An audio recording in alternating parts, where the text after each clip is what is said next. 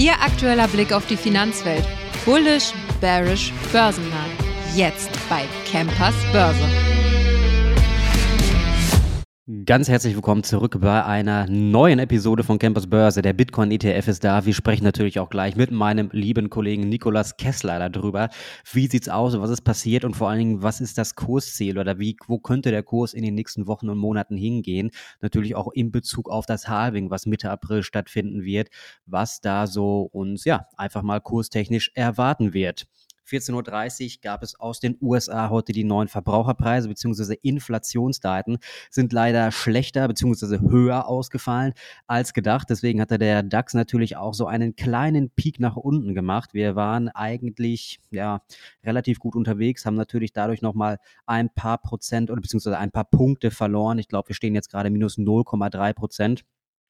Und äh, ja, gut, was die US-Börse macht, da sind wir jetzt ein bisschen zu früh leider, um genau zu sagen, wie der Handel darauf reagieren wird. Aber naja, schauen wir mal also auf die Themen des Tages. Was gibt es Neues? Die Verbraucherpreise stiegen im Vergleich zum Vorjahresmonat um 3,4 Prozent. Die Volkswirte hatten lediglich mit einem leichten Anstieg auf 3,2 Prozent gerechnet. Die Kerninflationsrate ist mit ihren 3,9 Prozent auch noch etwas höher als erwartet und dabei noch auf einem relativ hohen Niveau. Auch natürlich aus diesem Grund. Wir hatten ja eigentlich gehofft, dass die Inflation wieder sinken würde, denn das ist natürlich dann wieder ein Zeichen für die Federal Reserve, die Zinsen weiter zu sinken. Und ähm, naja, ist dann jetzt natürlich erstmal wieder ein kleiner Punkt dagegen. Aber ich hatte mal gerade ganz frisch geschaut bei CME FedWatch Tool.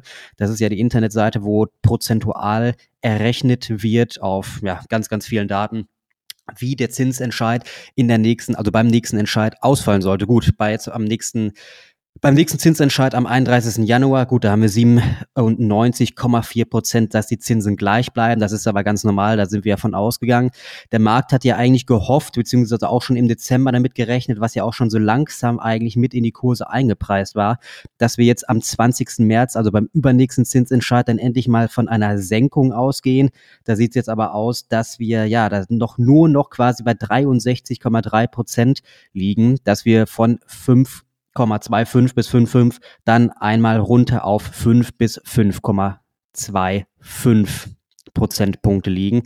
Und im Mai liegen wir aber mit, ja, wie viel sind es? Ungefähr 90 Prozent, dass wir auf jeden Fall eine Zinssenkung bekommen werden. Müssen wir also vielleicht dann nochmal einen Termin eher abwarten. Bei Bayer gibt's Neues. Wir hatten jetzt die letzten zwei Tage schon drüber gesprochen. Und zwar laut Bloomberg erwägt die Bayer AG Deals in einer Größenordnung von 1 bis 5 Milliarden Euro, da der Arzneimittelhersteller seine Pipeline an neuen Medikamenten aufstocken will. Der Bayer Pharma-Chef Stefan Ulrich sagte demnach zum Wochenbeginn, dass das Unternehmen ein Portfolio von vielversprechenden Medikamenten in der frühen Entwicklungsphase aufgebaut habe und auch offen für Lizenzvereinbarungen für bestehende Medikamente sei.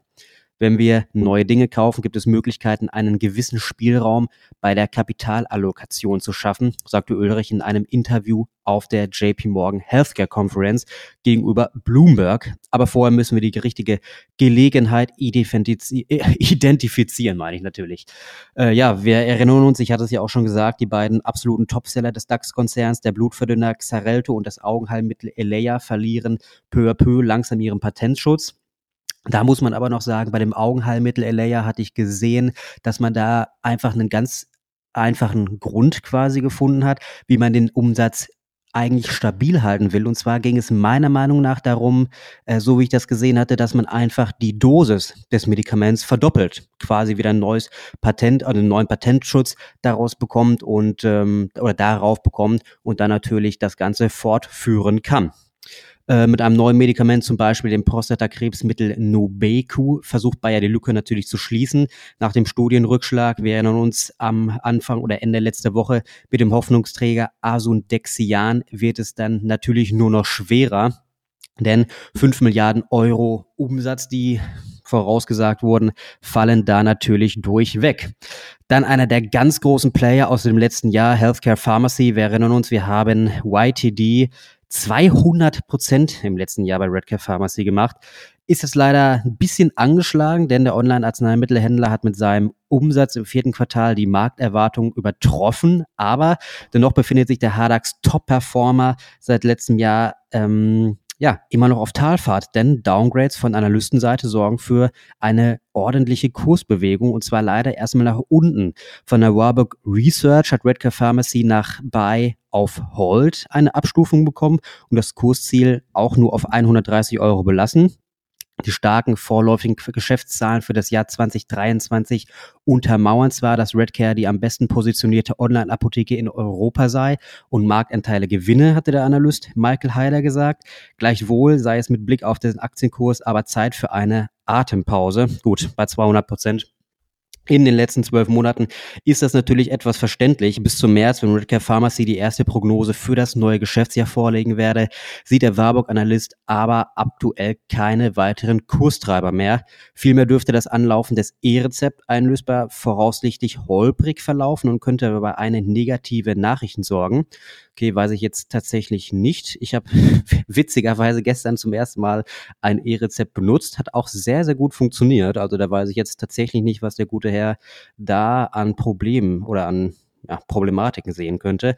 Dann wird noch gesagt, langfristig dagegen ist er auch positiv gestimmt. Ihm zufolge dürfte der Anteil der über Online-Kanälen eingelösten E-Rezepte in den nächsten fünf Jahren ungefähr bei zehn Prozent liegen. Ja, wie gesagt, bei uns in Deutschland läuft das sehr, sehr gut. Läuft auch soweit ich das jetzt, ich hatte auch gestern mal extra mit dem Arzt gesprochen, weil wir ja auch schon im Trading-Tipp im letzten Jahr da mal drüber gesprochen haben. Da gibt es eigentlich überhaupt keine Probleme auf Patientenseite das einzulösen oder mit den Apotheken dann. Ja, sollte also, denke ich mal, wirklich der nächste große Kurstreiber sein. Darauf hatten wir auch den letzten Trading-Tipp im, ich meine, es war Dezember, Anfang Dezember darauf aufgebaut und der ist ja wirklich auch extremst gut gelaufen. Das war es jetzt erstmal von den News des Tages von meiner Seite. Dann hören wir jetzt einmal in das Interview mit meinem lieben Kollegen Nikola Kessler rein. Viel Spaß damit. Ja, ich hatte es ja gerade angekündigt, jetzt im Experteninterview bei mir mein lieber Kollege Nikolas Kessler. Schön, dass du da bist. Hi, freut mich, danke. Ja, wir hatten ja ähm, Ende letzten Jahres hatten wir beide uns ja schon mal äh, unterhalten über Bitcoin beziehungsweise Krypto und auch über den anstehenden Bitcoin ETF. Er ist ja jetzt da. Erst hieß es ja, er kommt, dann hieß es, er kommt doch nicht. Und jetzt ist er ja dann doch da. Ein Glück.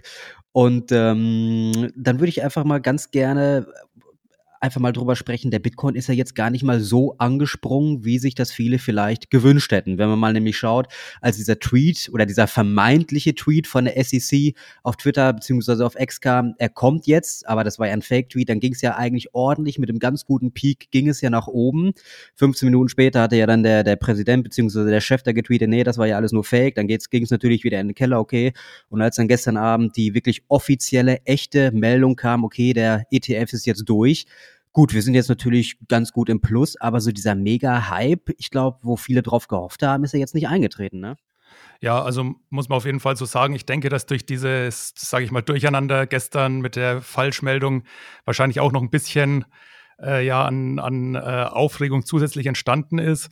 Äh, du hast recht, nach dieser vermeintlichen Zustimmung am Dienstagabend ist der Bitcoin ja auf ein neues, ich glaube, 22 Monatshoch, also auf jeden Fall hoch seit April 2022 gestiegen. Witzigerweise oder erstaunlicherweise haben wir dieses Hoch nach der tatsächlichen Bestätigung dann ja nicht mehr gesehen. Wir sind, glaube ich, im Hoch knapp äh, erstmal 200 Dollar drunter geblieben. Jetzt mittlerweile sind wir schon ziemlich nah dran, äh, jetzt im Tagesverlauf, aber Du hast recht, also dieser große Sprung ist ausgeblieben. Auf der anderen Seite gab es ja auch die Stimmen derjenigen, die der Meinung waren, dass es, wenn denn dann die Bestätigung endlich da ist, erstmal einen Abverkauf gibt. Aber der ist eben genauso ausgeblieben. Also wir sind jetzt inzwischen deutlich im Plus, aber die erste Reaktion war tatsächlich, glaube ich, für die meisten, die das da mit Spannung erwartet haben, dann doch eher mau. Genau. Also ich habe jetzt nochmal ganz aktuell geschaut. Wir stehen jetzt aktuell bei 47.725 Dollar, also ganz knapp unter der 48.000er Grenze. Also da sind wir dann jetzt tatsächlich dann doch schon wieder drüber, würde ich dann mal sagen. Mhm. Ähm, gut, ich denke mal, das war natürlich nicht abzusehen. Die Leute haben sich natürlich drauf gefreut. Aber was man sagen muss, äh, gut, der Bitcoin ist jetzt natürlich angesprungen, auch wenn es ein bisschen langsamer als vielleicht erwartet. Ähm, die anderen, die Altcoins, da ist ja auch ordentlich was passiert. Kann man sich das irgendwie erklären oder weil da soll ja normalerweise kein ETF überhaupt irgendwann mal zu kommen, ne? Ja, also da muss man ein bisschen differenzieren. Ethereum hat ja seit gestern also deutlich zugelegt, deut auch stärker als der Bitcoin, ist im Moment, glaube ich, sogar zweistellig im Plus. Äh, da ist jetzt tatsächlich die Spekulation da. Da sind ja auch schon Anträge gestellt, dass die SEC hier als nächstes möglicherweise auch Spot-ETFs oder äh, eben zum Handel zulassen könnte. Da sind Anträge gestellt. Da meine ich, habe ich gerade gelesen, Ende Mai laufen da die finalen Fristen ab. Könnte mhm. natürlich sein, dass da was kommt. Äh, bei den übrigen Altcoins, die teilweise noch stärker als Ethereum zulegen, ist es tatsächlich schwer zu sagen, was da den Kurs gerade so antreibt. Kann es natürlich sein, dass da auch beim einen oder anderen noch Nachholpotenzial ist. Aber also ETF-Fantasie bei, äh, bei den Altcoins außer Ethereum ist jetzt erstmal meiner Meinung nach ausgeschlossen, weil die SEC ja doch auch in ihrer, in ihrem Statement, der Chef Gary Gensler, ja doch relativ deutlich gesagt hat, dass sich an der grundsätzlichen Haltung bezüglich äh, Kryptowährungen als Securities, also Wertpapiere im Sinne der Gesetze erstmal durch die Zustimmung nichts geändert hat. Also ich sag mal, es hat ja jetzt auch, wenn wir mal äh, zurückblicken, wie lange dieses Thema Bitcoin ETF, diese Zulassung, wie lange das Thema jetzt eigentlich schon präsent ist. Und wir sind quasi jetzt erst durch. Das hat ja also wirklich sowas von lange gedauert. Ich denke mal, sich da jetzt nochmal die Mühe zu machen. Gut, wenn der Antrag gestellt ist, müssen sie es natürlich ähm, prüfen, keine Frage. Aber ich denke mal, die Leute werden jetzt mit dem Bitcoin ETF vorerst mal happy sein, ne? weil jetzt natürlich auch die großen Versicherungsunternehmen, Private Equity, die ja vor, vorher, sage ich mal, gar nicht mal so diesen Zugang überhaupt hatten, in Bitcoin zu investieren. Gut, es gab ja schon Bitcoin-ETFs, das waren aber Future-ETFs und äh, jetzt hat man ja, sage ich mal, richtigen Zugang, auch zum Beispiel BlackRock etc., da richtig, richtig Geld reinzustecken. Ne? Ja, also insbesondere für institutionelle Anleger in den, in den USA ist es natürlich jetzt dann deutlich einfacher und auch bequemer. Man muss sich nicht um die Verwahrung kümmern, man hat nicht das, äh, es ist einfach ein Finanzprodukt, in das man investieren kann. Also das macht es genau. deutlich einfacher, muss man auch sehen, dass Bitcoin natürlich da auch einfach der Platzhirsch ist. Das ist die Kryptowährung, es ist die erste, es ist die größte, es ist die bekannteste. Dort wollen die Leute investieren. Ob jetzt wirklich von Seiten der institutionellen Anleger so ein riesiges Interesse an, an äh, kleinen Altcoins besteht, ist ja dann auch die andere Frage. Äh, ja. Also ob sozusagen auch von, sagen wir mal, BlackRock, Invesco, wie sie alle heißen, das Interesse da ist, da wirklich für diese wirklich teils hochspekulativen äh, Kryptowährungen dann den ETF anzubieten, ist auch nochmal eine andere Frage. Ob da einerseits die, die Nachfrage da ist und andererseits äh, das Risiko das Ganze dann wert ist.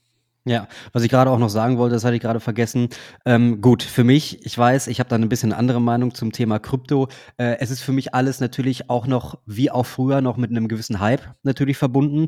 Und ich sag mal, gut, das Thema Bitcoin bzw. Bitcoin ETF war jetzt gerade auch durch diesen äh, fehlerhaften Tweet von der SEC überall überall präsent in allen Medien, nicht nur ähm, bei den Börsenmedien oder etc. oder auf Twitter. Und ich denke mal, dass da dieser Hype auch gerade bei den Altcoins vielleicht von, von Leuten, die sich da vor Jahren mal mit beschäftigt haben, ja, und dann 2016, 17, 18 bei dem großen Hype mit dabei waren, dass da vielleicht so dieses Interesse jetzt mal wieder so ein bisschen geweckt wurde und man gesagt hat, ah, okay, wenn jetzt der ETF kommt, vielleicht stecke ich da mal ein paar Euro dann doch nochmal in die, in die Altcoins oder generell in den Bitcoin, ne? Ja, also es ist ja oft so, dass sich da so ein bisschen die, äh, mal liegt der Bitcoin vorne, mal liegen die Altcoins vorne, da ist ja immer mal so, ein, so eine Abwechslung. Also könnte tatsächlich sein, dass da jetzt der ein oder andere dann einfach jetzt mal sagt, okay, Bitcoin ist jetzt gut gelaufen, jetzt schauen wir mal, was so bei den Altcoins noch geht. Ja, was würdest du denn sagen? Ähm, wir, hatten, wir hatten über Kursziele gesprochen und äh, die Leute wollen natürlich immer so ein bisschen wissen, okay, wo könnte es dann mal hingehen? Jetzt ist der ETF natürlich genehmigt. Ich weiß, wir geben jetzt kein richtiges Kurs. Wir werden in zwei Monaten bei 85.000 Dollar stehen, natürlich nicht. Aber ähm, was würdest du denn sagen? Wo, wo könnte man so in so ein paar Monaten stehen, da wir jetzt natürlich wirklich die Bestätigung Bestätigung haben, okay, das Ding ist da. Also genau, das Ding ist da, das, die, die Gelder fließen langsam natürlich, aber ich gehe davon aber aus, in Mengen. immer schneller, genau. Also ja, ganz witzig, äh, gibt leider, ich habe gerade auch, bevor ich hier runtergekommen bin, nochmal geschaut, noch keine Daten, wie viel Geld genau fließt, also keine Volumendaten bisher. Gut, äh, in den USA fängt der Handel jetzt dann erst noch an. Wird ja teilweise schon vorbörslich gehandelt, aber es wird, also Bloomberg zum Beispiel erwartet, dass der äh, BlackRock Bitcoin-ETF einen neuen Rekord an Mittelzuflüssen am ersten Tag verzeichnet. Das wird sich meiner Meinung nach mit der Zeit äh, noch steigern. Und äh, ja, also auf jeden Fall da einmal die Nachfrage deutlich ankurbeln. Auf der anderen Seite haben wir, hatten wir auch im letzten Podcast schon besprochen, äh, das Halving voraussichtlich im April. Das heißt, äh, die, die Zahl der Bitcoins, die neu dazukommen, äh, verringert sich dadurch. Also haben wir eigentlich echt eine, zumindest unter dem Aspekt Angebot-Nachfrage, eigentlich die perfekte Situation jetzt. Deswegen nach wie vor bullish. Nach wie vor gehe ich von neuen Hochs aus in dem Jahr und nach wie vor bin ich der Meinung, dass wir diesmal auch äh, mal sechsstellige Kurse beim Bitcoin sehen können. Ja, das hoffe ich natürlich auch. Ähm, genau, dann als ganz kurze Information, warum wir jetzt noch nicht über den US-Börsenstart sprechen, obwohl der Podcast ja um 16 Uhr kommt. Wir haben gerade 15.28 Uhr, also quasi zwei Minuten vor US-Börsenstart. Ein paar Minuten also, zu schnell. Genau, ein paar Minuten zu früh, aber so, so aktuell kriegen wir es leider nicht hin, dass wir es um Punkt 16 Uhr dann sagen können. Nee, okay, ja, das war ja schon mal ein ganz guter Ausblick, denke ich mal, für die nächsten Tage, Wochen und Monate. Dann denke ich mal wieder, dass natürlich das nächste große Ereignis ist dann ja, wie du schon angesprochen hast, das Halving. Ich denke mal, allzu viel wird da nicht passieren. Ich denke mal, man wird vielleicht gerade was BlackRock oder ähm, Wer war nochmal der andere? Genau, Grayscale, äh, was das angeht, oder die großen Anbieter, was das angeht. Ähm, da wird man vielleicht dann in den nächsten Tagen und Wochen mal eine Zahl bekommen, was dann noch mal den Kurs nach oben treiben könnte, was da für Gelder reinfließen? Oder meinst du, das wird relativ unterm Radar gehalten?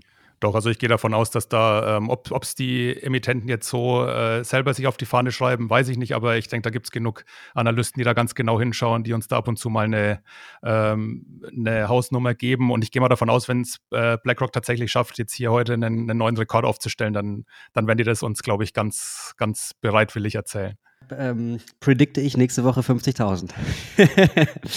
mal schauen, mal schauen. Okay, gut, ja, dann äh, bedanke ich mich erstmal für deine Einschätzung und dann würde ich sagen, sollten wir auf jeden Fall nochmal Ende des Monats drüber sprechen, was so der aktuelle Stand ist, den Leuten nochmal einen neuen Überblick geben. Und ähm, ja, liebe Zuhörer, bei Ihnen bedanke ich mich fürs Zuhören. Wir hören uns morgen in der nächsten Folge Campers Börse. Machen Sie es gut. Bis dahin.